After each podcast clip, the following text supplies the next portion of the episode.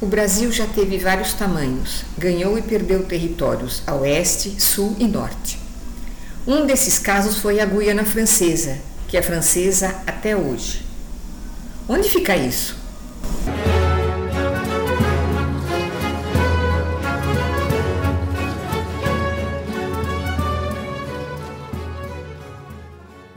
Talvez você já tenha ouvido falar que o Brasil vai do Oiapoque ao Chuí. Oiapoque ao norte, Chuí ao sul. Pois o Oiapoque faz a divisa entre o nosso Amapá, na região norte, e a Guiana Francesa. E isso deu muitas confusões durante 200 anos. Os noticiários têm falado recentemente da briga entre Venezuela e Guiana pelo território de Essequibo.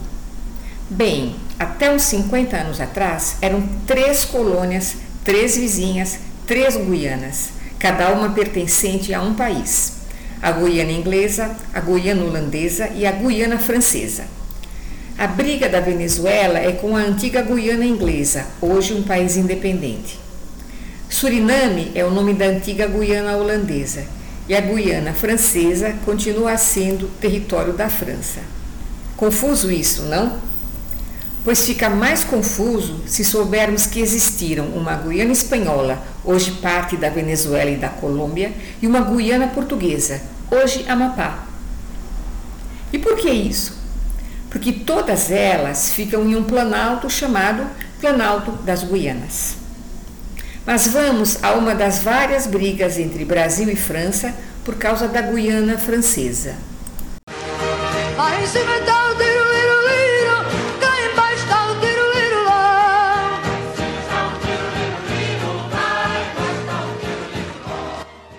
Um tratado entre vários países de 1713 dizia que o território até o rio Oiapoque era de Portugal, a quem o Brasil pertencia.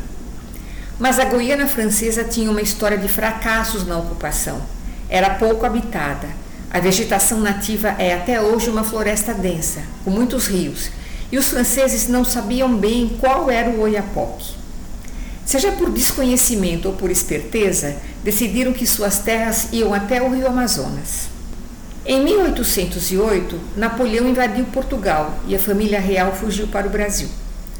O governo de Portugal era submisso aos ingleses e a corte precisou da proteção de navios de guerra britânicos na fuga. A Inglaterra convenceu então Dom João, que governava em nome de sua mãe, a Rainha Maria, a invadir a Guiana Francesa. A desculpa era vingar a invasão de Portugal, mas era interesse dos ingleses tomar colônias da França nas Américas.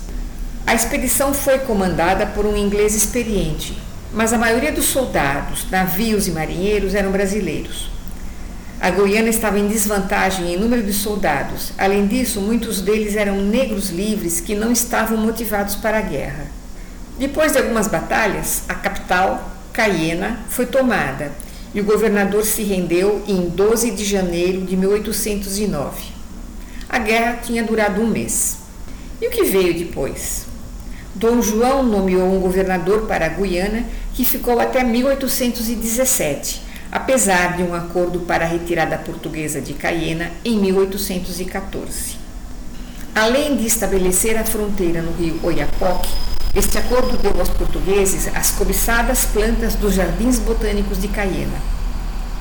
Foram trazidas para o rio muitas árvores de especiarias e outras plantas de alto valor comercial: noz moscada, cravo da Índia, cana caiana, fruta-pão e abacateiro. Foram 82 espécies que levaram à criação do Jardim Botânico do Rio de Janeiro. O próprio administrador francês dos Jardins de Cayena deu as instruções para seu cultivo.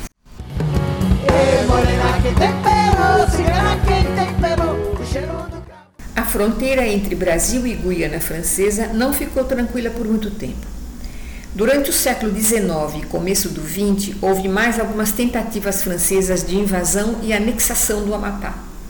No entanto, durante a ocupação portuguesa da Guiana Francesa, a vida do povo continuou sem alterações. Não era uma vida fácil.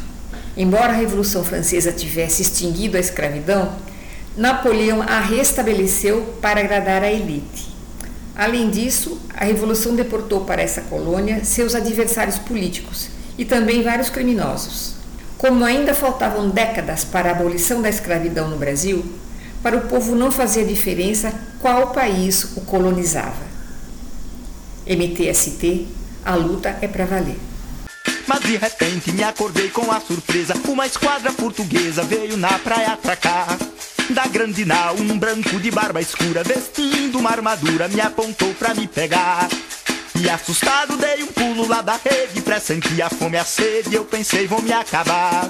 Me levantei de borduna já na mão, ai senti no coração, o Brasil vai começar.